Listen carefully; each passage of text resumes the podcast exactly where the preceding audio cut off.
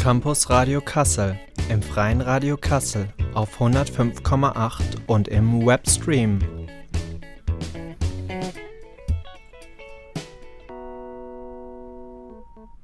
Hallo und herzlich willkommen im neuen Jahr beim Campus Radio Kassel.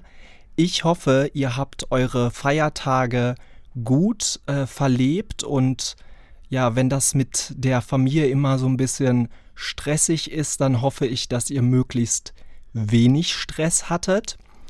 Ähm, bei uns gab es ja das letzte Jahr ja etwas zu feiern, nämlich äh, sechs Jahre Campus Radio Kassel und wir feiern quasi jetzt gleich weiter, weil unsere Sendelizenz für das äh, freie Radio Kassel äh, auf der wir senden, auf der Welle 105,8 oder im Webstream. Diese Sendelizenz wurde auch verlängert und das war für uns Grund genug, ähm, ja, für das Campus Radio Kassel mal so ein bisschen die Geschichte des freien Radios aufzuarbeiten.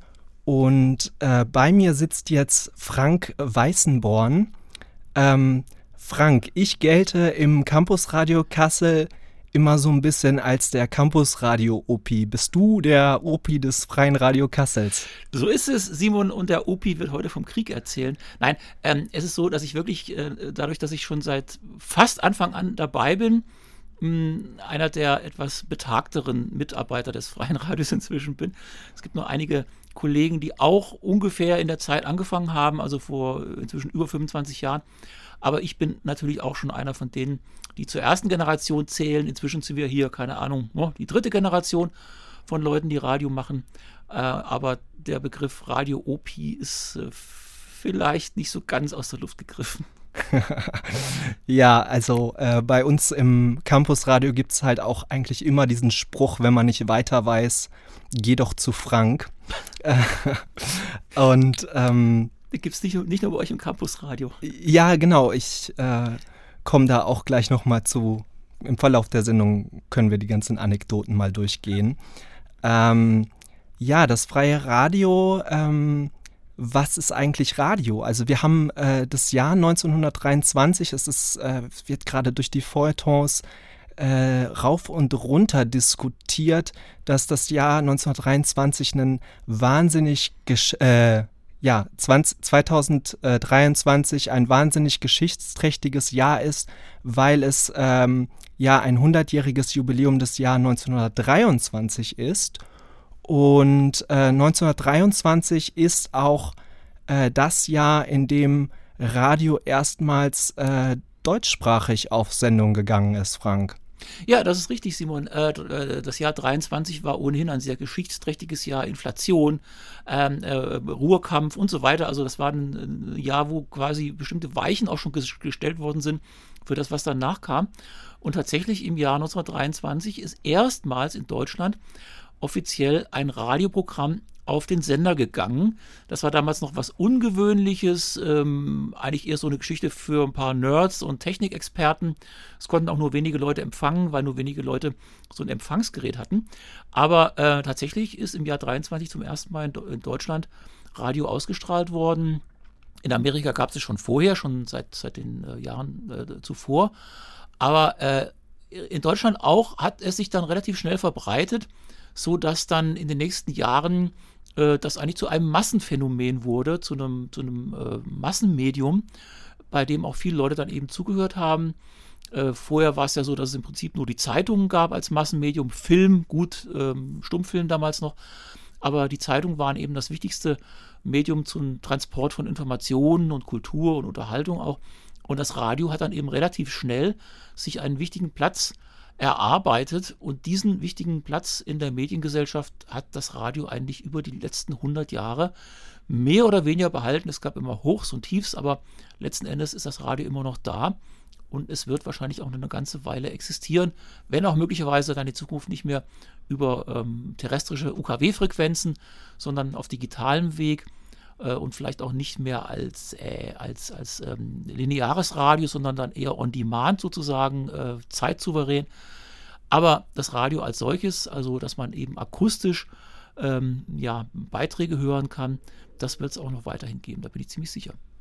Und was haben Sie da, weißt du das zufällig, was Sie da damals äh, so am Anfang in den, ja, in den, in den Dinosaurierjahren des Radios gemacht haben? Also heute haben wir ja hauptsächlich so ähm, Musiksender. Äh, war das damals auch schon das Ding oder äh, wurde da eher ähm, gelabert oder was war da los?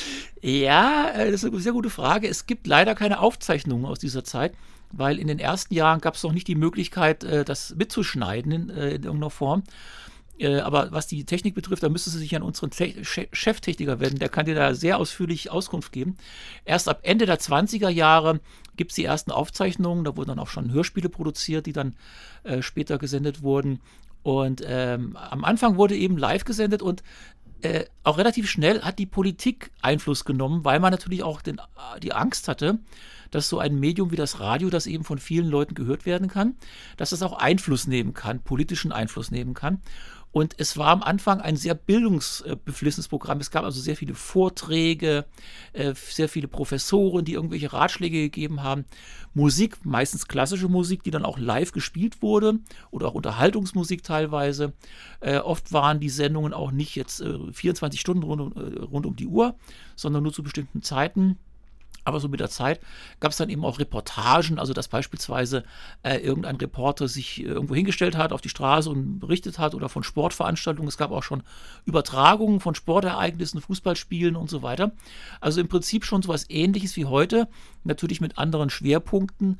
Aber vor allem das Wichtige war damals, äh, und da kommen wir sicherlich auch noch drauf, äh, es war sozusagen ein Staatsfunk. Das heißt, der Staat, die Regierung hat den Daumen drauf gehabt und es wurde auch zensiert, alles, was nicht oder was ja ansatzweise nur nicht ins Konzept passte und gefährlich schien, äh, das wurde nicht gesendet. Und äh, da hat man dann später auch gewisse Schlüsse rausgezogen. Äh, aber da kommen wir dann vielleicht auch später noch zu. Genau, also mir fällt jetzt sofort diese propagandistische Instrumentalisierung des ja. Äh, Nationalsozialismus äh, ein, der ja das Radio auch ja als einen das Propagandamedium schlechthin ja. überhaupt äh, benutzt genau. hat. Man hat ja dann, äh, als die Nazis 33 an die Macht kamen, der Goebbels hat ja im Prinzip einen komplett funktionsfähigen Radioapparat dann äh, deutschlandweit übernommen, weil das ja alles, wie gesagt, zentralisiert war. Und die Nazis mussten nur die entsprechenden Stellen äh, dann besetzen mit ihren Leuten und hatten quasi den Zugriff auf die kompletten Programme. Und Goebbels hat schon im, ich glaube, Frühjahr 33 bei einer Rede vor den Programmdirektoren, Programmverantwortlichen der Radiostationen gesagt, äh, wir machen keinen Hehl daraus, der Rundfunk gehört uns und den werden wir in den Dienst unserer Idee stellen und keine andere Idee soll hier zu Worte kommen. Zitat Ende. Und das haben die Nazis dann auch die nächsten ja, hm, zwölf Jahre komplett und konsequent durchgesetzt. Und die haben den Rundfunk wirklich, wie du es eben schon gesagt hast, als Propagandainstrument genutzt. Äh, so wie das äh, vorher und nachher wahrscheinlich nie der Fall gewesen ist, so konsequent. Und man hat dann eben nach dem Krieg die Konsequenzen daraus gezogen und hat gesagt, es darf nie wieder so sein, dass der Rundfunk äh, in irgendeiner Form von der Politik vereinnahmt und, und ähm, instrumentalisiert wird und für Propagandazwecke genutzt wird. Aber das hat natürlich dann letzten Endes wirklich nicht funktioniert oder nicht wirklich funktioniert. Denn es gab ja immer dann äh, wieder Leute, die den Rundfunk als Propagandainstrument genutzt haben. Nicht nur im Osten, sondern auch in anderen Ländern. Ne? Genau, und wir haben deswegen diese ja, Rundfunkstruktur, wie wir sie heute alle kennen. Ähm, manche mögen sie, manche mögen sie nicht. Ähm, genau, wir hier in äh, Hessen äh, sind ja Angehörige des hessischen Rundfunksgebietes. Ähm, genau. Und dann gibt es ja irgendwie noch diese, ähm, ja, die Outlaws, sage ich jetzt mal, die freien Radios. Wann kamen die denn dazu? Also das ist richtig, äh, Simon, in Deutschland ist nach dem Krieg äh, eine föderale Rundfunkordnung geschaffen worden. Das heißt, Rundfunk ist Ländersache, Medien sind Ländersache. Ähm, und äh, die Rundfunkstationen sind formal unabhängig, aber faktisch haben natürlich die politischen Kräfte äh, Einfluss, indem sie beispielsweise äh, Programmdirektoren oder Intendanten, äh, die ihrer jeweiligen politischen Couleur entsprechen, auf die Plätze setzen. Und es ist klar, dass natürlich ein äh, Sender wie beispielsweise der Bayerische Rundfunk bekanntermaßen durchaus äh, staatsnah ist, also CSU-nah und andere Sender, wie, wie, zum Beispiel lange Zeit war das der Westdeutsche Rundfunk, weil da die SPD Mehrheiten hatte, äh, die hatten die, die, die dann auch vom, vom, von der äh, Rundfunkpolitik her natürlich Einfluss genommen. Also von daher gesehen, mit der Staatsferne ist das immer so eine Geschichte. Ähm, es gab äh, bis 1985 oder so in Deutschland nur öffentlich-rechtliche Sender. Dann, ähm, das war die sozusagen ein, ein Ergebnis auch der Kohl-Regierung damals, der politischen Wende, als dann die CDU an die Regierung kam, hat man auch kommerzielle Radios zugelassen, also das, was heute eben Radio FFH ist und andere äh, kommerzielles Radio, kommerzielles Fernsehen. Mm, und äh, gleichzeitig hat man auch gesagt, man muss auch die Bürger beteiligen. Es gab in anderen Ländern, in den USA schon seit den 30er Jahren, glaube ich, dann wirklich freie Radiostationen, die äh, teilweise äh, ehrenamtlich, unabhängig, ohne Werbung ähm, Sendungen gemacht haben. In Deutschland gab es das zunächst nur in Form von Piratenradios in den frühen 80er Jahren schon beispielsweise auch im Zusammenhang mit ähm, ja, Umweltbewegungen, äh, damals Anti-Atom-Bewegungen und so weiter. Und die haben sich dann einfach irgendwo hingestellt und haben einen äh, natürlich illegalen Radiosender gebaut. Das ist kein großes Problem offenbar, mit dem man dann über UKW-Frequenzen äh, zumindest in einem bestimmten Raum äh, senden kann. Und äh, das war, wie gesagt, illegal. Die sind dann teilweise auch dann von der Polizei gesucht worden und so weiter. Äh, und et etwa Mitte der 80er Jahre gab es dann die ersten legalen Fernseh- und Radiosender. Ähm, es ging, glaube ich, in Rheinland-Pfalz los. Da gab es Testprogramme. Man war natürlich damals auch noch ein bisschen vorsichtig, weil man Angst hatte, wenn jetzt der normale Bürger die Möglichkeit hat, Radio und Fernsehen zu machen, was erzählt er da? Ne? Also ein Programm, das quasi nicht kontrolliert und nicht gefiltert wird durch Chefredaktionen oder durch kommerzielle Erwägungen. Äh, da waren viele Politiker erstmal sehr, sehr skeptisch. Und es hat auch eine ganze Weile gedauert, bis beispielsweise bei uns hier in Hessen die ersten freien Radios auf Sendung gegangen sind. Bei uns war das Mitte der 90er Jahre. Ähm, es gab zunächst mal die offene Kanäle in Hessen, hier der, auch der offene Kanal Kassel. Die sind, ich glaube, 1992 auf Sendung gegangen, dann auch teilweise gegen erbitterten Widerstand aus der Politik.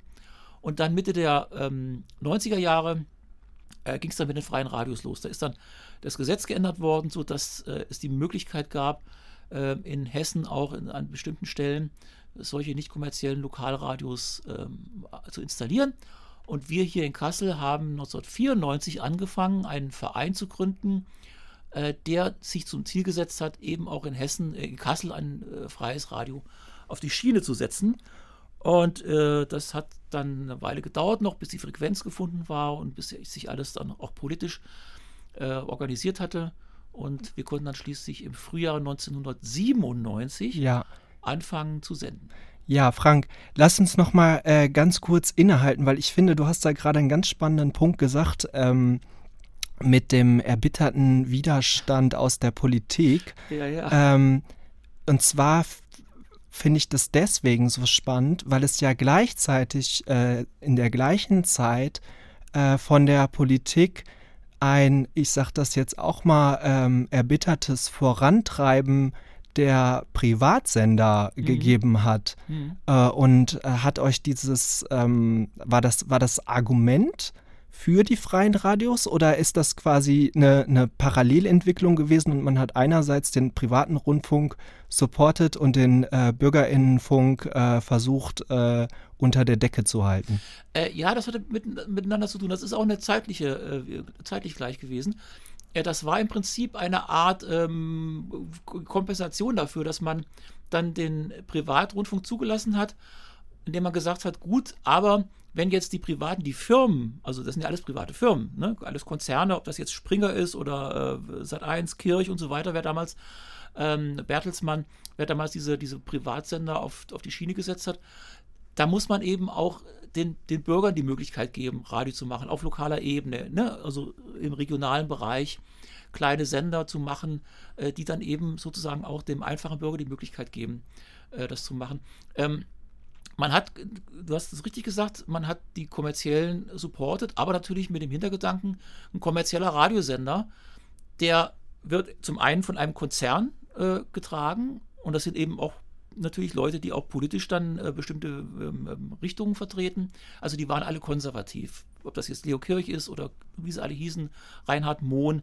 Die ganzen Leute, die in den 80er Jahren kommerzielle Radiostationen gemacht haben, das waren Leute, die äh, CDU-nah waren. Und deswegen ist das eben von der CDU auch supportet worden, weil sie auch wussten, dass sie von denen nichts zu befürchten haben, weil die natürlich, wie gesagt, rein kommerziell orientiert waren und das heißt auf Unterhaltung hin. Von denen waren keine widerständischen Geschichten oder so zu erwarten, obwohl es das dann teilweise im Radiobereich auch gab. Aber jedenfalls ähm, waren die, äh, die nicht kommerziellen, die, die, die Bürgerradios, bei denen war das eben nicht so. Viele nicht kommerzielle Radios sind dann teilweise auch aus den, ähm, beispielsweise aus Anti-Atom-Bewegungen oder so entstanden. Und da hat man dann gesagt, wenn jetzt die Anarchisten und die Linken und die Grünen die Möglichkeit haben, auf Sendung zu gehen und Radio zu machen, ähm, dann ist sozusagen äh, Polen offen und dann ist, äh, ja, dann, dann bricht die Welt zusammen. Und von daher gesehen gab es da schon Widerstand. Es gab aber merkwürdigerweise auch ganz, aus ganz anderen Ecken Widerstände, das glaubt man heute gar nicht mehr. Und zwar war es damals, als wir angefangen haben, Mitte der 90er Jahre so, dass wir Widerstand von Seiten der Gewerkschaften hatten, von Seiten der IG Medien, das ist heute Verdi, damals war das noch die IG Medien, also die Journalistengewerkschaft, weil die gesagt haben, Journalismus ist ein anerkannter Beruf, der bezahlt werden muss. Und wenn nun Leute kommen, Hobbyjournalisten, Bürger, die sagen, so, ich will einfach Radiosendungen machen, ich will journalistisch tätig sein, ich will Beiträge machen äh, zu irgendwelchen lokalen, regionalen politischen Themen oder ich will Musiksendungen machen, ähm, dann untergräbt das sozusagen äh, den professionellen Journalismus unter Umständen. Und deswegen gab es tatsächlich auch von Seiten der, der, ähm, der, der, der Gewerkschaften Widerstände. Es gab auch hier in Hessen äh, aus einigen Ecken von der SPD äh, gab es Widerstände, weil die SPD damals in den ähm, 90er Jahren sehr stark auf Seiten des hessischen Rundfunks äh, gewesen sind. Und da gab es Leute, einflussreiche Leute von der SPD, die gesagt haben, also keine Frequenz und kein Pfennig Geld für irgendwelche Hobbyfunker, äh, was dann dem hessischen Rundfunk fehlt.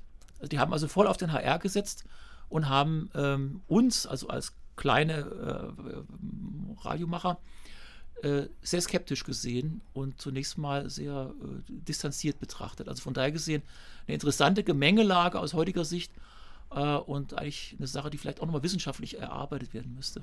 Ja, vor allen Dingen, weil äh, diese Debatte, die du jetzt gerade beschreibst, mir sehr bekannt vorkommt äh, in Bezug auf äh, heutige InfluencerInnen und sowas. Da wird ja auch äh, im Grunde genau die gleiche Debatte äh, immer noch anscheinend geführt, äh, wie du sie äh, schon damals äh, beschrieben hast. Mm, und genau, und ihr habt dann halt quasi äh, Anfang, Mitte der 90er Jahre einfach gesagt, wir wollen jetzt auch. Genau. Es äh, hieß, äh, es ging dann durch die Presse, dass die hessische Landesregierung, die damals äh, rot-grün war, unter Heinz Eichel, äh, dass die auch wie in anderen Bundesländern, in, wie gesagt, in Baden-Württemberg, Rheinland-Pfalz äh, gab es das ja ohnehin schon, auch in Bayern. Ähm, und äh, wir wollen das auch in Hessen haben. Es gab immer, immer wieder dann auch die, äh, die Anforderungen. Es hatten sich in verschiedenen Städten schon in den 80er Jahren teilweise Vereine gegründet, die gerne Lokalradio machen wollten, nicht eher das Lokalradio machen wollten. Und irgendwann hat die Politik dann ähm, sich bereit gefunden, das auch dann ins Gesetz zu schreiben und das zu ermöglichen. Das lief dann über die Landesmedienanstalt hier oben, die bei uns in Kassel sitzt. Und äh, wir haben dann ähm, ja einen Verein gegründet. Das war quasi auch eine Ausgründung, deswegen passt das auch ganz gut mit dem Campusradio hier. Aus der Kassel Uni. Am Anfang war das ein, ein reines Studentenprojekt. Also wir waren damals alle Studis, äh, die, die das gemacht haben, die den Verein gegründet haben. Und ich glaube, so die erste Zeit waren das auch weitgehend Studenten, die das betrieben haben, wenn ich mich recht erinnere.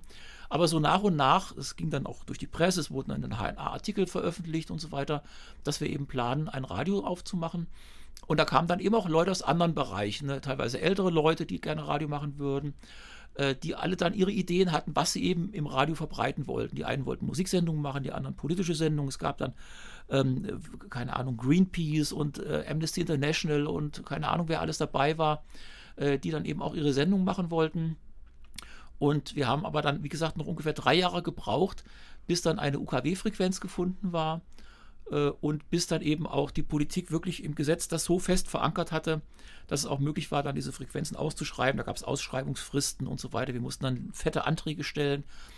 Äh, und äh, das hat auch noch sich hingezogen und wir mussten dann mit denen reden und so weiter, bis dann letzten Endes die Frequenzen ähm, verteilt wurden und vergeben wurden und wir dann starten konnten. Okay.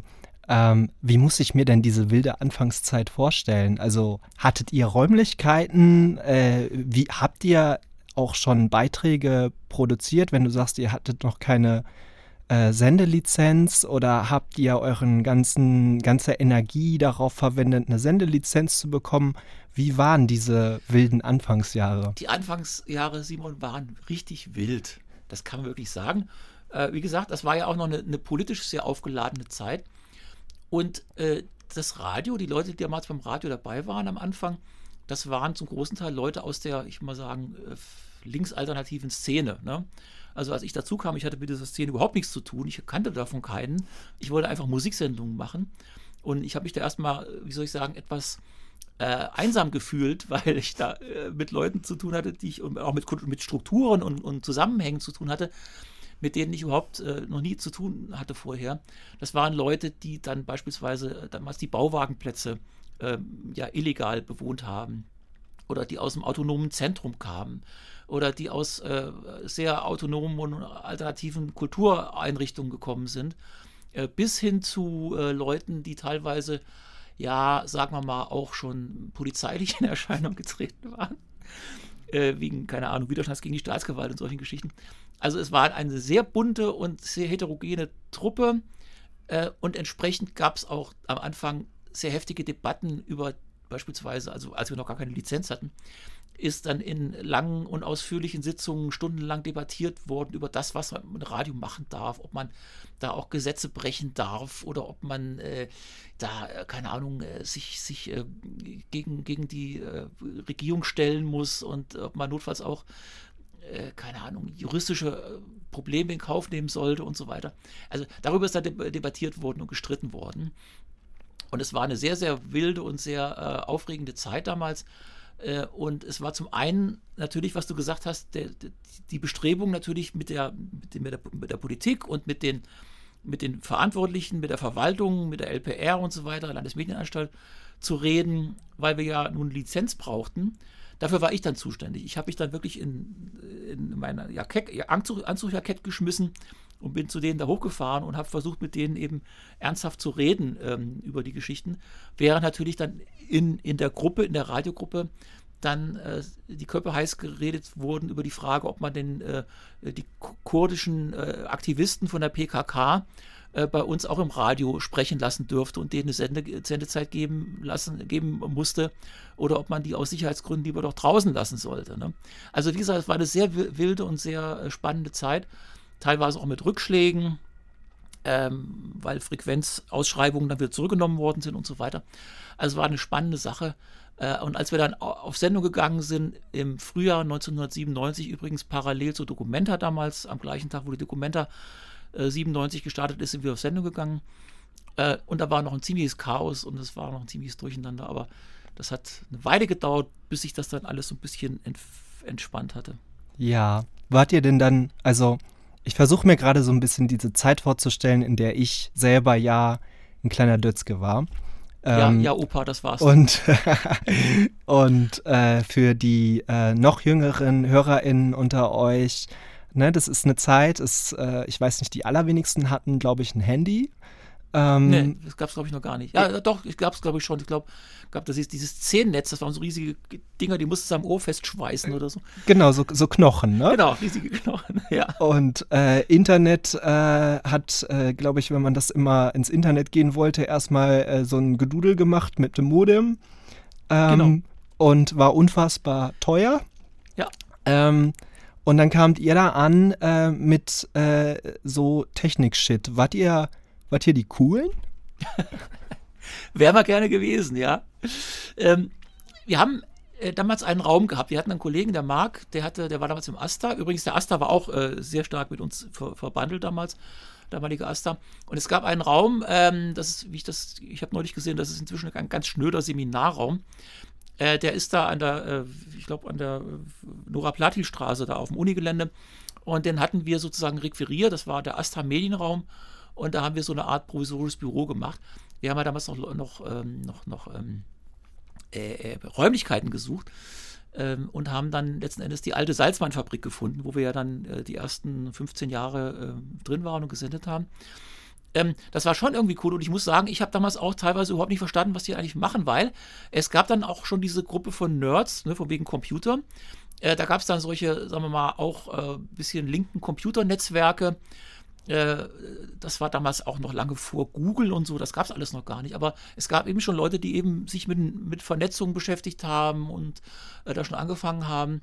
Und das hat natürlich schon auch äh, ineinander gegriffen. Und die waren dann eben auch dabei beim Radio. Und wir waren damals auch schon relativ früh, ich glaube, das war auch schon ein bisschen Pioniergeschichte, äh, gab es dann schon die Möglichkeiten, zum Beispiel E-Mails zu verschicken oder so. Aber dann eben, wie gesagt, über so, solche Netzwerke, äh, die dann äh, da irgendwie zusammengebastelt worden sind.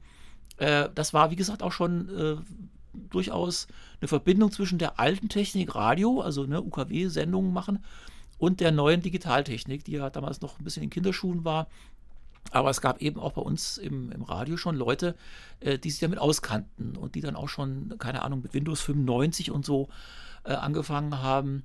Äh, und ähm, die, weil ich dann damals auch schon, weil ich der Einzige war, der so ein bisschen Ahnung von Verwaltung und von äh, Finanzen und so hatte, deswegen ist das mehr oder weniger auf mich zugekommen, für mich als Wirtschaftsstudent äh, man ist, hat mir gesagt, du machst das einfach jetzt. Du, mach, du kümmerst dich um den ganzen Verwaltungskram, weil das wollte keiner machen. Das waren ja alles, keine Ahnung, Kunststudenten und äh, Musiker und Soziologiestudenten und Politologen und so weiter.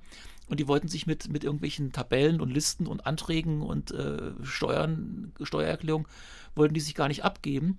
Und deswegen ist das an mich dann delegiert worden, mehr oder weniger. Äh, und ich musste dann eben auch lernen, wie man eben eine Excel-Datei macht oder wie man mit dem Computer einen Brief schreibt, was ich vorher gar nicht wusste.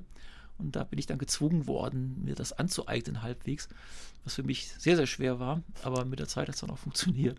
Und wie zur Hölle habt ihr Beiträge gemacht? Das äh, ist was, was ich mich ja sehr oft tatsächlich frage, weil äh, also für die HörerInnen da draußen, die selber nicht so die Berührungspunkte mit Radiotechnik haben. Wir haben heute eigentlich ja so ein kleines Aufnahmegerät und damit machen wir unsere Aufnahmen, nehmen unsere Interviews auf, wenn wir draußen sind und dann setzen wir uns hier an den Computer und haben hier ein Schnittprogramm. Da kann man alles äh, fünfmal oder sechsmal oder zehnmal anhören, äh, bis man den Schnitt richtig gesetzt hat. Äh, und äh, so dann Stück für Stück den Beitrag bauen. Wie war das damals? Hat, habt, also seid ihr mit irgendwelchen Tonbändern losgezogen und habt dann wirklich, also Schnitt im wirklich materiellen Sinne, Schnitt mit Schere, äh, Schnitte gesetzt? Oder wie muss ich mir das vorstellen? Jetzt wirst du furchtbar lachen, Simon, aber genau so war es. Wir haben ähm, unseren Experten, den Michael, gehabt, der tatsächlich mit alten Tonbandmaschinen gearbeitet hat. Wir haben damals äh, das war lange bevor wir auf Sendung gegangen sind, hatten wir die Möglichkeit, ich glaube äh, in Berlin oder so, äh, vom damaligen Rundfunk Ostdeutschland, keine Ahnung, Ostzonenradio, ähm, haben, die haben irgendwie ausgeräumt ihre ganzen alten Sachen aus der Ostzonenzeit und die haben dann irgendwie alles neu gemacht. Und da haben wir einen ganzen äh, Transporter voll altes Gerümpel gekriegt, also alle Geräte, Tonbänder und so weiter. Und da sind die Kollegen hingefahren, haben das alles abgeholt und wir hatten richtig fette, große Tonbandmaschinen. Ne? Die waren irgendwie, keine Ahnung, einen halben Meter breit äh, und, und, keine Ahnung, 30 Kilo schwer. Äh, und damit haben wir aufgenommen und haben dann, wie du sagst, richtig geschnitten. Ne? Konntest du so einen Schnitt setzen und so weiter und konntest das wieder zusammenkleben, das Band. Äh, wir hatten aber dann auch, auch Kassettenrekorder. Es gab so diese Aufnahmegeräte mit Kassette, ne? Kassettenrekorder mit Mikrofon dran. Die hatten wir uns damals schon gekauft. Äh, und ich glaube damals auch schon MD Minidisc, das war damals gerade das neue Medium. Und da haben wir damals auch schon Sendungen, wir haben dann auch schon Workshops gemacht, teilweise auch hier zum Beispiel mit der Stadt Kassel zusammen, mit dem Jugendamt und so weiter. Ähm, und haben da auch schon Beiträge gemacht, Interviews geführt, äh, Seminare gemacht, wo man schon lernen konnte, wie geht Interview machen, wie kann man einen gebauten Beitrag machen, wie schreibt man Texte. Also wir haben also im Prinzip uns schon darauf vorbereitet, dass es irgendwann losgeht mit dem Senden. Ne? Einige Leute haben sich auch zu Hause dann ihre Studios schon eingerichtet und haben da schon so kleine Aufnahmeplätze gemacht und haben da schon ihre Sendung produziert, äh, sodass wir dann eben, als es dann losging mit dem Senden, wie gesagt im Frühjahr 97, schon auf ein gewisses Reservat an äh, fertig produzierten Sendungen zurückgreifen konnten Und äh, wir mussten ja dann quasi von heute auf morgen 24 Stunden Sendezeit pro Tag füllen. Äh, und wir hatten also, wir waren gut vorbereitet, muss ich sagen. Wir hatten also schon unsere äh, Redaktionen und die Leute, die eben dann schon wussten, welche Sendungen sie machen wollten. Wir haben schon die Sendezeiten verteilt. Also wir waren schon sehr gut vorbereitet, wobei es natürlich dann letzten Endes überhaupt nicht so geklappt hat, wie wir uns das vorgestellt hatten, sondern es gab dauernd irgendwas, was schiefgelaufen ist. Es gab permanent Pannen, es gab ähm, technische Probleme. Wir waren, als wir dann angefangen haben zu senden, noch überhaupt nicht fertig mit dem Einrichten. Es ist noch gebaut worden. Wir mussten noch Wände ziehen. Äh, wir mussten noch Studios einrichten. Es waren noch kistenweise eingepackte Geräte da, äh, CD-Spieler, Computer und so weiter. Es gab dann auch einige Monate, nachdem wir auf Sendung gegangen sind, unseren großen Diebstahl. Uns mhm. hat irgendjemand nachts äh, das Studio äh, aufge, nein, nicht aufgebrochen, sondern der hatte wohl irgendwie einen Schlüssel und hat da Geräte im Wert von 30.000 Mark rausgeholt und äh, mitgenommen. Wir wissen bis heute nicht, wer es war.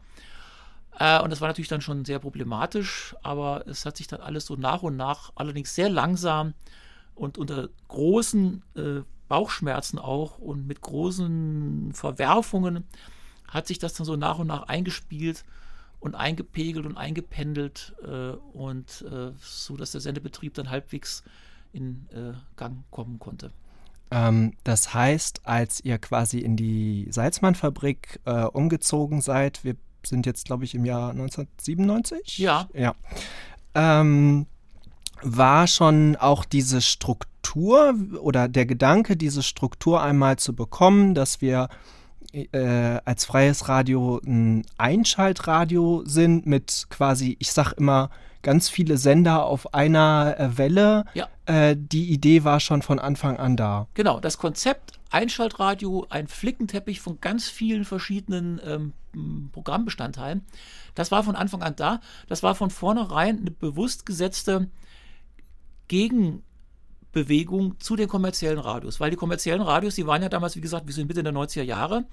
Hier in, in, Hessen war das FFH, es gab auch FFN und es gab dann diese ganzen anderen kommerziellen Radiostationen. Ähm, die waren damals schon ähm, ziemlich populär und auch die, das Problem war, dass auch die öffentlich-rechtlichen, HR3, HR4 und so weiter, dass die sich auch nach und nach dem Konzept angepasst haben. Und viele Sendungen, die es auf, auf HR3 gab, zum Beispiel Musiksendungen, spezielle Musiksendungen, Musikspezialsendungen, keine Ahnung, Heavy Metal und Country und äh, Jazz und so weiter, die sind nach und nach alle rausgeflogen beim HR, weil der HR auch ganz äh, klar dann als Konkurrenz zu FFH quasi auf Hörerzahlen geschielt hat. Und wir haben das sozusagen alles übernommen. Wir haben teilweise dann Sendungen gemacht, wir hatten teilweise auch Leute bei uns, die früher bei HR waren, die da rausgeflogen sind, weil ihre Sendungen nicht mehr gefragt waren. Und die haben dann natürlich ohne Bezahlung, aber trotzdem immerhin bei uns Sendungen gemacht. Ähm, das heißt, wir waren sozusagen dann, ein, wir haben ein Programm gemacht, wie klassisches Radio in den 40er, 50er, 60er Jahren gewesen ist, 70er Jahren auch noch. Das haben wir dann sozusagen übernommen und viele Programmbestandteile, die eben bei den anderen nicht mehr möglich waren, weil sie einfach zu wenig Hörer generieren, die sind bei uns dann äh, gewesen. Und das hat sich ja bis heute gehalten. Wir haben ja bis heute dieses, dieses äh, System. Und das, was, wir jetzt hier machen, Simon, seit keine Ahnung wie viele Minuten, 30 Minuten oder so, äh, ohne Musik vor uns hinschwätzen, das gibt es heute auch kaum noch, bestenfalls noch beim Deutschlandfunk oder so. Ähm, aber äh, das war damals eben von vornherein das Konzept, dass eben Leute zu uns kommen konnten, die ähm, abseits des Mainstream, das war immer so das Schlagwort, abseits des Mainstream Radio machen. Und wir haben dann noch Leute, die zu uns kamen und die gesagt haben, wir würden aber gerne mal ein Popprogramm machen, würden so die aktuellen Hits spielen. Denen haben wir gesagt, also tut uns leid, äh, dafür kannst du dir FFH anhören oder HR3. Das musst du nicht bei uns auch noch machen. Und denen haben wir dann gesagt, tut mir leid, es geht nicht bei uns, dass du bei uns Sendung machst. Äh, aber alle anderen, die zu uns gekommen sind, oder fast alle anderen, haben wir eigentlich reingelassen, weil die kamen dann, das waren auch noch Leute, hat sich auch rumgesprochen natürlich, was für, für, für ein Konzept wir haben. Und das waren dann eben ganz bunte Vögel und ganz merkwürdige Gestalten teilweise, die aber zum Teil hochspannende Sendungen produziert haben. Das ist tatsächlich auch ähm, ja etwas, was ich sehr am freien Radio schätze und allen HörerInnen da draußen, die uns, das Campus Radio Kassel, nur über äh, das Podcast-Format kennen, lege ich auch ganz äh, ja, wärmstens ans Herz. Schaltet mal einfach äh, diese Welle ein, 105,8 ähm, und ja, genau, ruhig auch mal zu unterschiedlichen Zeiten, ruhig auch mal zu unterschiedlichen Tagen. Und ich bin mir ganz sicher, dass ihr da äh, sehr, sehr spannende Inhalte äh, zu hören bekommt. Mm, und genau, ich mache das teilweise ganz oft, dass ich einfach nur mal so reinschalte und mal gucke, finde ich das gerade spannend, finde ich das interessant. Und wenn ich es nicht äh, spannend und interessant finde, kann ich ja immer noch wieder ausschalten. Aber mir hilft das immer ganz viel, auch einfach ja, Sachen zu entdecken, auf die ich sonst so nie gekommen wäre. Ähm, ja, äh, äh, vielleicht sollte man noch sagen, die Leute, die du jetzt ansprichst, also gerade jetzt auch die Hörer vom Campusradio, ähm, ihr habt wahrscheinlich alle äh, wahrscheinlich gar kein UKW-Radio mehr mit 105,8, äh, ne, sondern vielleicht ein Dattelautomat oder ein Rechner oder ein Tablet oder keine Ahnung was. Äh, und da gibt es natürlich auch über äh, Livestream, freies Radio, freies-radio.org. Da ist dann unser Livestream zu hören und da äh, kann man sich natürlich dann auch einklicken. Und auch noch zu dem, was du eben gesagt hast, äh, Simon, von wegen, man kann auch abschalten. Ähm, das ist eben genau das Konzept, was wir haben. Bei den anderen Radios gibt es die sogenannte Durchhörbarkeit. Das heißt, die haben permanent Angst vor dem Ausschaltimpuls. Das heißt, die Leute schalten das Radio ein und äh, die werden quasi permanent durch lockere Musik und so weiter äh, und, und äh, entsprechende Moderation dazu gebracht, weiter zuzuhören. Bei uns ist das so, man schaltet ein, hört sich eine Sendung an, und schaltet danach auch wieder aus, weil dann eben eine Sendung kommt, die einem überhaupt nicht gefällt. Das ist überhaupt kein Problem. Wir wollen nicht, dass jetzt die Leute unbedingt permanent zuhören, sondern wir wollen, dass sie eben zwischendurch mal einschalten, wenn genau das kommt, was sie interessiert, wie du es eben gesagt hast. Man kann sich über die Webseite informieren, was äh, läuft, welche Sendungen jeweils laufen ähm, und kann dann eben gezielt einschalten. Äh, und dann eben, wir hatten mal den Effekt, äh, das ist auch schon lange her, äh, dass wir, äh, bei uns neben der Salzmannfabrik war äh, im Agathof-Zentrum, so ein Stadtteilzentrum, hat sich so ein Seniorenkreis getroffen. Und äh, mit denen habe ich dann irgendwann gesprochen. Die haben gesagt: Ja, sag mal, bei euch im freien Radio, was ist denn das für Musik, die bei euch, bei euch läuft nur Krach. Wir schalten, jedes Mal, wenn wir einschalten, läuft da Krach. Ganz furchtbares Zeug. Äh, wir treffen uns immer da und dann schalten wir mal zwischendurch ein, aber es ist ganz völlig unhörbar. Und da habe ich gesagt: Ja, wann trefft ihr euch denn? Ja, immer Sonntagabends.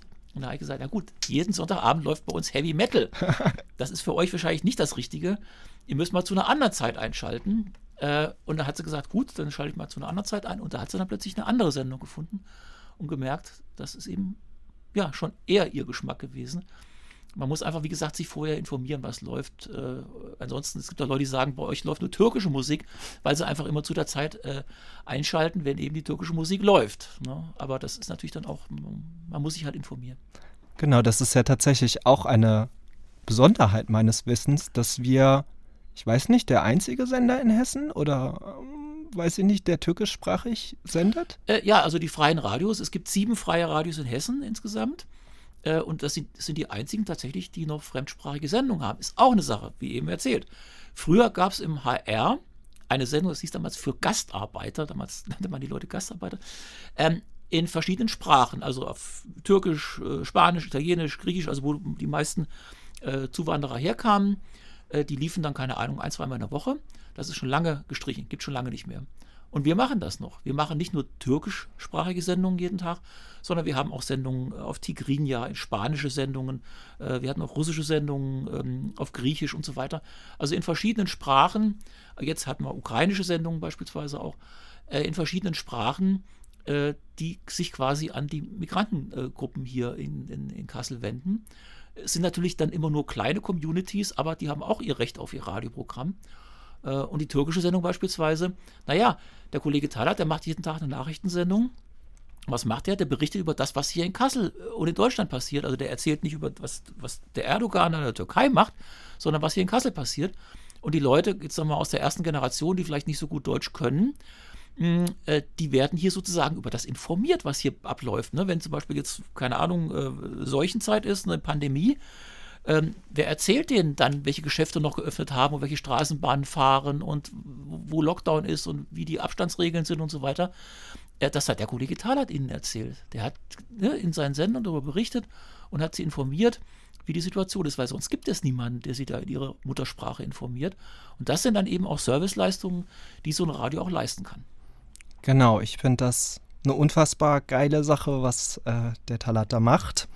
Ja. Ähm, Ich will noch mal ähm, ja, es ist jetzt ein kleiner gedanklicher Sprung. Ich bin immer noch bei Salzmann. Ähm, ich gedanklich auch. und äh, möchte da äh, ja so eine kleine, weiß ich nicht, Randnotiz. Äh, ich finde es eigentlich gar nicht so eine Randnotiz, sondern eine, ja, eine ziemlich große Story. Ihr wart ja in direkter Nachbarschaft zum Stammheim. Wem das jetzt von den jungen HörerInnen nichts sagt, das war der, der Techno-Club in Deutschland. Ja. Also hier sind alle hingepilgert, um einmal im Stammheim ähm, zu feiern. Ja. Äh, wie war das, Frank? Ja, das war, das war eine wilde Zeit. Ja, habe ich schon mal gesagt, ne? mit der wilden Zeit. Äh, wenn ältere Leute von ihren Jugendzeiten sprechen, dann reden sie immer von den wilden Zeiten. Ne? Ähm, also es ist so, wir waren ja damals in die Salzmannfabrik gegangen, unter anderem auch wegen des Umfelds. Das Umfeld war einfach, also die Salzmannfabrik war, das können sich die Jüngeren auch nicht mehr vorstellen, das war damals das größte Kulturzentrum in Kassel es gab unfassbar viele kulturelle Einrichtungen. Das ging wirklich von irgendwelchen äh, Malerateliers und, äh, keine Ahnung, Architektenbüros, äh, Bandübungsräume waren im Keller äh, und alles Mögliche, wirklich, also ein Kulturzentrum allerersten Ranges. Und es gab dann die Kulturfabrik, also den Verein Kulturfabrik, der Veranstaltungen gemacht hat, äh, Lesungen, Kabarett, Musik, Konzerte und so weiter. Also es war wirklich das absolut ideale Umfeld für ein freies Radio. Äh, und das vermisse ich auch. So gern ich jetzt hier bin in den neuen Räumlichkeiten am Opernplatz und es ist völlig klar, dass es auch ein Aufstieg in eine ganz andere Liga ist, auch so vom Ambiente her und so weiter. Aber wir vermissen halt immer noch, gerade so die etwas älteren, die Salzmannfabrik. Und es gab den Club Stammheim, der äh, jedes Wochenende da Techno gemacht hat. Und da war wirklich unglaublich was los. Da gab es dann wirklich teilweise die Situation, dass die Schlangen, äh, die Besucherschlangen dann bis hinten zur Straße und bis zum Hallenbad standen, äh, weil die Leute rein wollten. Äh, und äh, die haben da wirklich äh, Partys gefeiert, unglaublich. Ne? Und das war wirklich einer der ersten Clubs damals in, in Deutschland, du hast es richtig gesagt, und ich glaube sogar in Europa, äh, die ausschließlich auf Techno gesetzt haben. Die haben also nicht mal dann so, keine Ahnung, äh, abends zwei Stunden Techno gemacht oder so, wie das andere gemacht haben, sondern die haben eine reine, äh, wirklich Techno-Disco gemacht und haben entsprechend dann auch äh, massig Publikum gezogen. Und äh, die Jungs, die das gemacht haben, das waren unsere Nachbarn auch. Wir hatten also, die hatten ihr Büro direkt neben unserem Büro, deswegen gab es da auch enge Kontakte. Wir haben teilweise auch von oben dann übertragen live, weil da war eine Leitung dann direkt nach oben. Und die Jungs, die haben sich dann in der Zeit wirklich dumm und dämlich verdient. Leider haben sie das Geld auch mit vollen Händen zum Fenster rausgeworfen. Denn als dann die große Techno-Ära vorbei war, dann so Anfang der 2000er Jahre, da waren sie plötzlich pleite und mussten von heute auf morgen Hals über Kopf äh, den ganzen äh, Laden zumachen und dicht machen und haben da auch äh, ja, einige äh, Außenstände noch hinterlassen. Also das war dann irgendwann vorbei. Aber das war natürlich schon eine, eine tolle Zeit und ähm, es war schon interessant, wenn man dann äh, am Sonntagmittag mal zufällig ins Radio gekommen ist und da lief immer noch Musik, weil dann auch Chill Out war und so weiter. Das ging dann wirklich teilweise über äh, 10, 12, 14 Stunden am Stück, wo dann gefeiert wurde. Und die Leute kamen wirklich aus ganz Europa. Äh, man hat das an den Nummernschildern dann gesehen, um da eben bei, beim Stammheim zu feiern. Ja, Wahnsinn. Äh, und die wahnsinnige Sause war, wie du gerade eben schon gesagt hast, 2002 dann ja plötzlich vorbei. Ja.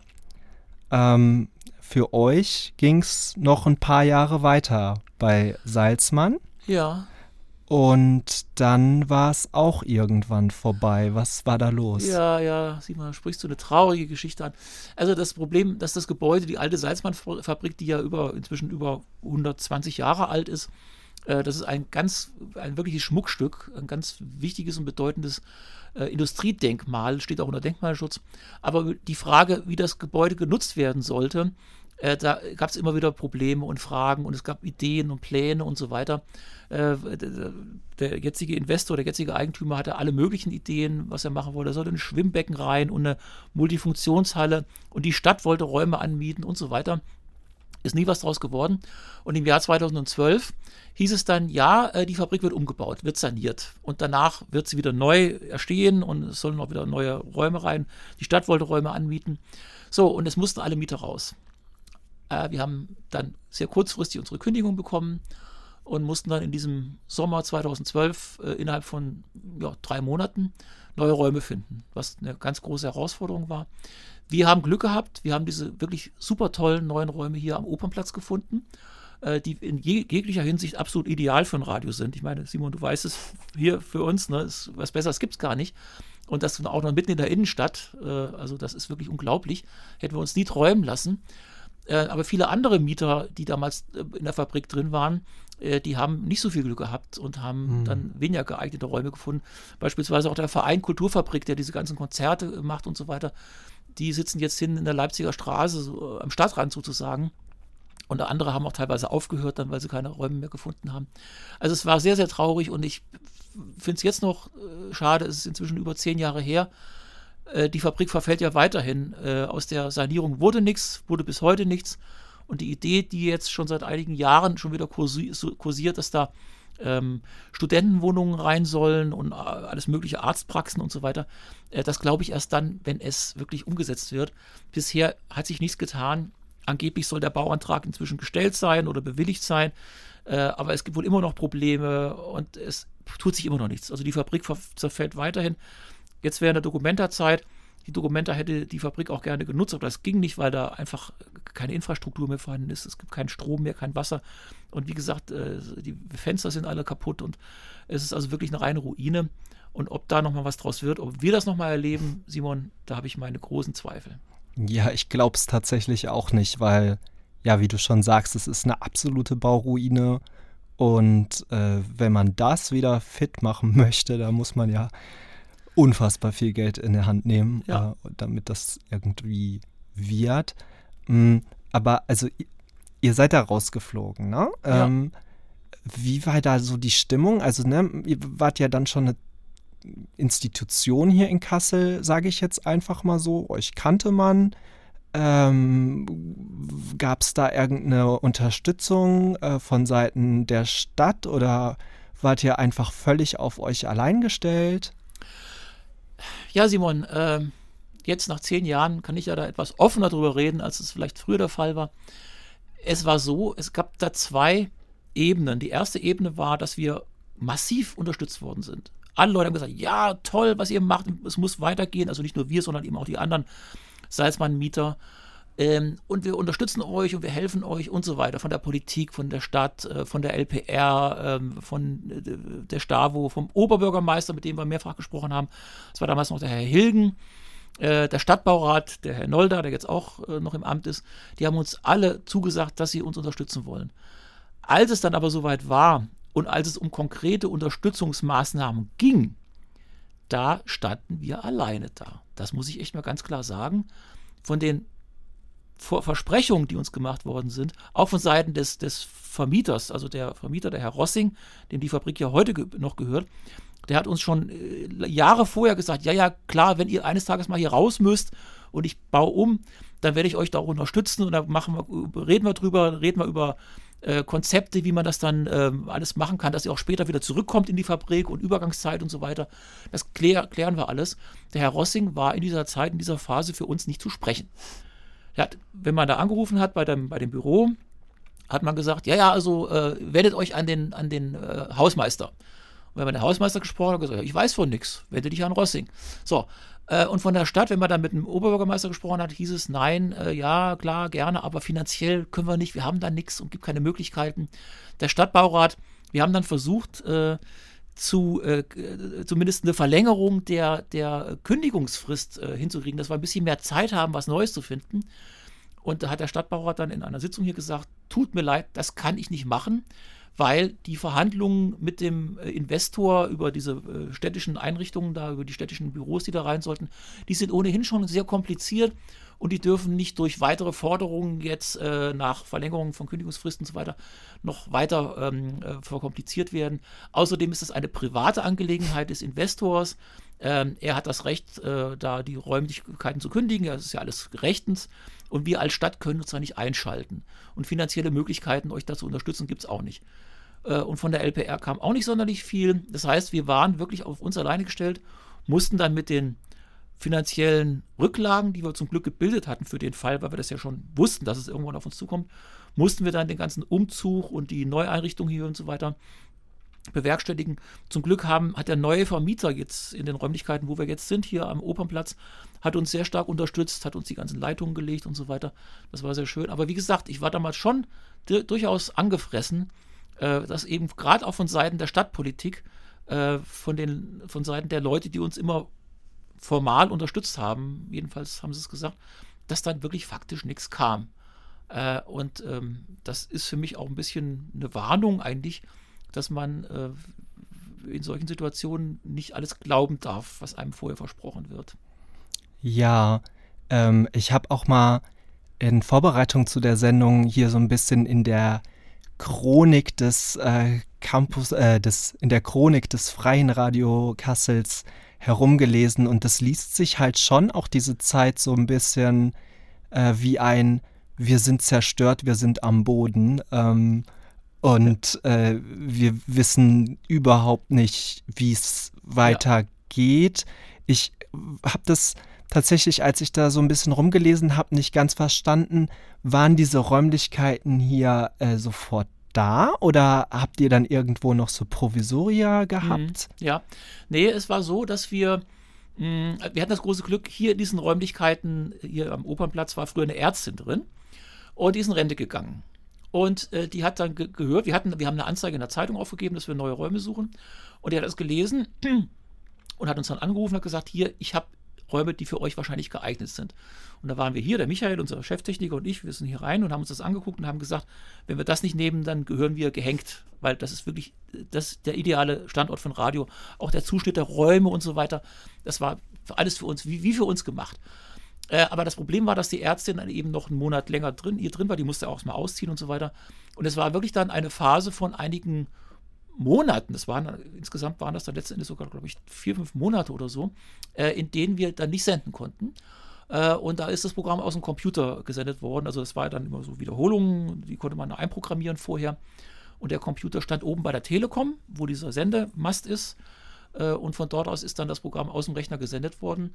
Wir haben zum Glück dann von der Landesmedienanstalt die Genehmigung bekommen, dass wir eben für einige Monate kein neues Programm produzieren müssen, sondern dass man eben auf Wiederholungen zurückgreifen kann. Und äh, dann erst so, wie gesagt, nach einiger Zeit ist dann eben auch hier so nach und nach dann das wieder so eingerichtet worden, dass wir dann auch wieder die Studios nutzen konnten. Und das Programm ist dann so nach und nach, auch über Wochen, äh, immer weiter dann äh, vervollständigt worden. Und äh, letzten Endes hm, konnten wir dann eben von hier aus auch wieder live senden. Aber das war natürlich auch nochmal eine große Aufgabe, eben die Räume einzurichten. War, vor allem haben wir dann bei der Einrichtung der Räume hier äh, Fehler vermieden, die wir beim ersten Mal gemacht hatten. Also beispielsweise, wenn es um Schalldämmung geht oder solche Geschichten, da haben wir beim ersten Mal teilweise äh, ja einige Fehler gemacht, die wir äh, damals, ja, weil wir es nicht besser wussten einfach. Und die Erfahrung hat uns dann klug gemacht und beim zweiten Mal, dann beim zweiten Versuch hat es dann funktioniert hier.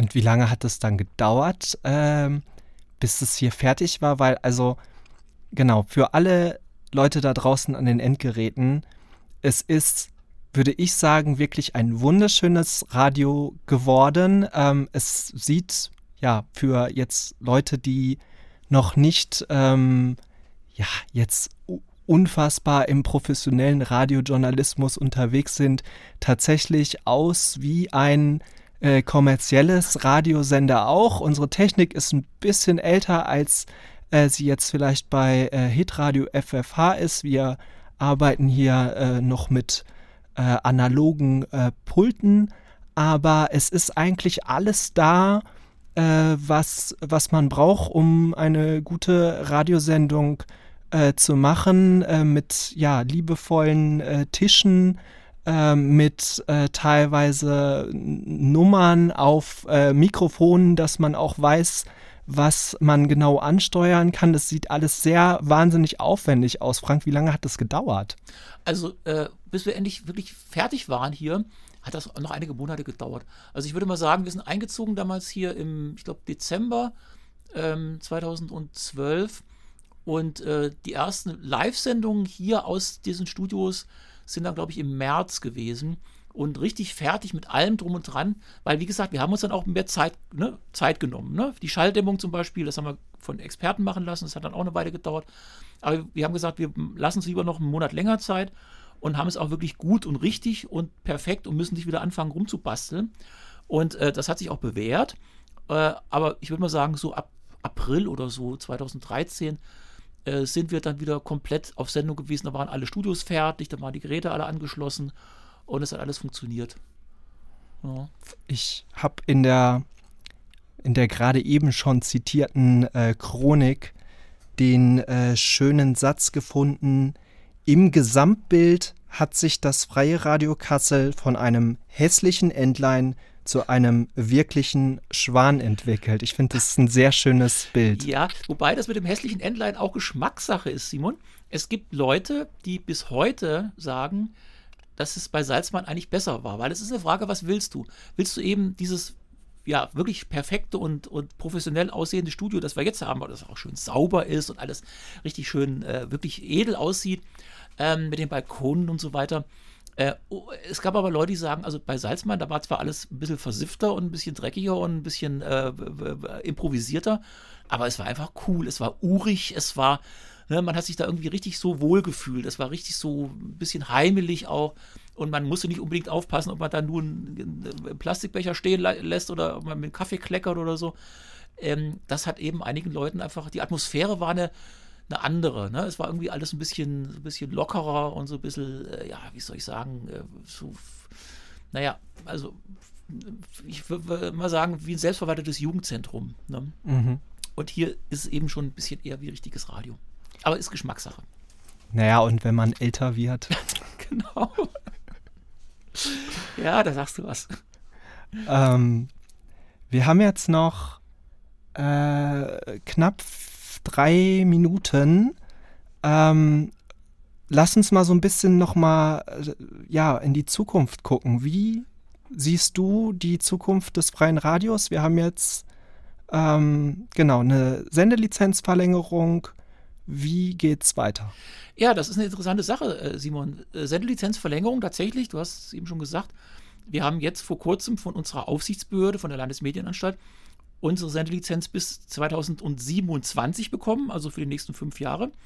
Und ähm, im Rahmen dieser Lizenzverlängerung äh, ist zu unserer Überraschung auch, muss ich sagen, ähm, gesagt worden, dass die freien Radios äh, eine ganz wichtige Rolle spielen und dass man die freien Radios stärken, äh, weiter unterstützen und langfristig auch absichern will man denkt jetzt immer, na gut, Radio, das ist so das alte Medium, äh, das ist so ein bisschen von gestern oder so, ne, wo heute machen alle Podcasts und, und äh, Livestream und keine Ahnung was. Aber das Radio als Medium, egal ob das jetzt über UKW ausgestrahlt wird oder äh, digital, ist weiterhin aktuell auch wenn man vielleicht nicht jetzt, äh, jetzt linear hört, sondern beispielsweise in Form von ne, Sendungen, die man nachhören kann, Podcast und so weiter. Die Sendungen müssen ja produziert werden, egal ob ein Podcast oder eine Live-Sendung. Es muss jemand hier am Mischpult sitzen und muss jemand die Texte schreiben, Interviews führen, äh, Musik auswählen und so weiter. Ähm, und das wird auch weiterhin passieren hier im Radio. Äh, und es kann eventuell sein, dass wir in ein paar Jahren dann nicht mehr über UKW, sondern nur noch über DAB laufen und nur, oder nur noch über digitale Verbreitungskanäle. Aber das Prinzip des Radios, dass eben jemand hier in der Sendung produziert, die andere anhören, das wird wahrscheinlich so lange geben, solange Leute Ohren haben. Ne? Äh, und von daher gesehen äh, sind wir doch schon sehr mm, angetan davon, dass es wohl auch von Seiten der Politik und der Verantwortlichen so gesehen wird, dass das Radio Zukunft hat und dass wir auch hier als freie Radios, als Bürgerradios äh, die Möglichkeit haben, dann weiterzumachen. Übrigens im Gegensatz leider zu den offenen Kanälen im Fernsehbereich, äh, da gibt es wohl demnächst einige Einschränkungen, weil man die zumindest hier in Hessen nicht mehr unbedingt so in der Form unterstützen will, wie das bisher der Fall ist. Aber das ist dann auch, wie gesagt, eine politische Angelegenheit. Äh, wir als Radios, als freie Radios in Hessen, können erstmal sehr äh, optimistisch in die Zukunft gucken. Das war nicht immer so, aber jetzt inzwischen ist das so. Und wir hoffen darauf, dass es auch in Zukunft dann weiter äh, Unterstützung findet und äh, so erstmal noch eine ganze Weile weiterläuft. Ja, das erleichtert mich. Äh, ich glaube auch, dass wir ein Medium mit Zukunft sind. Das heißt auch, auch das Campusradio äh, läuft weiter auf dieser Frequenz. Ja, das hoffe ich auch sehr dringend, dass sich immer wieder auch Leute finden, liebe Studenten da draußen, die mitmachen beim Campus Radio und die sich hier bei euch einfinden und Sendungen machen. Denn man kann hier auch lernen, Radio zu machen, journalistisch zu arbeiten, wenn man beispielsweise später das Ganze mal beruflich machen will. Genau, Frank, du machst nämlich die genau richtige Überleitung. Mir bleibt jetzt nicht mehr die richtige Zeit dafür, aber schaut mal in dem Internet äh, nach uns, wenn ihr uns kontaktieren wollt und bei uns mitmachen wollt. Wir sind jetzt raus.